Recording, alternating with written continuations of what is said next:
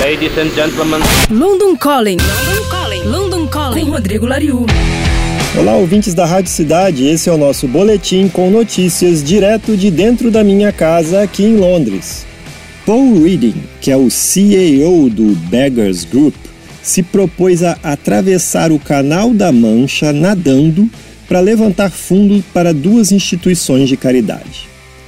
Paul pretende arrecadar 200 mil libras para instituições como a PRS Foundation, que é aqui da Inglaterra, e para a Sweet Relief Musicians Fund dos Estados Unidos. São duas instituições que apoiam músicos e profissionais da indústria da música. Daí você pensa, pô, que legal. Eu também acho legal demais, mas se você parar para pensar, o Canal da Mancha, que separa a Inglaterra da França, tem quase 33 quilômetros na sua parte mais estreita.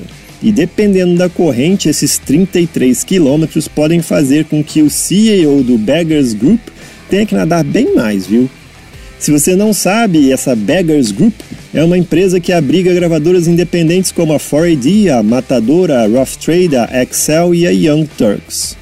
Sabendo da dificuldade, a empresa já se comprometeu a doar mil libras, aproximadamente 7 mil reais, para cada milha que Paul conseguir nadar e mais 25 mil libras extras, aproximadamente 175 mil reais, caso ele conclua o desafio de atravessar o Canal da Mancha a nado.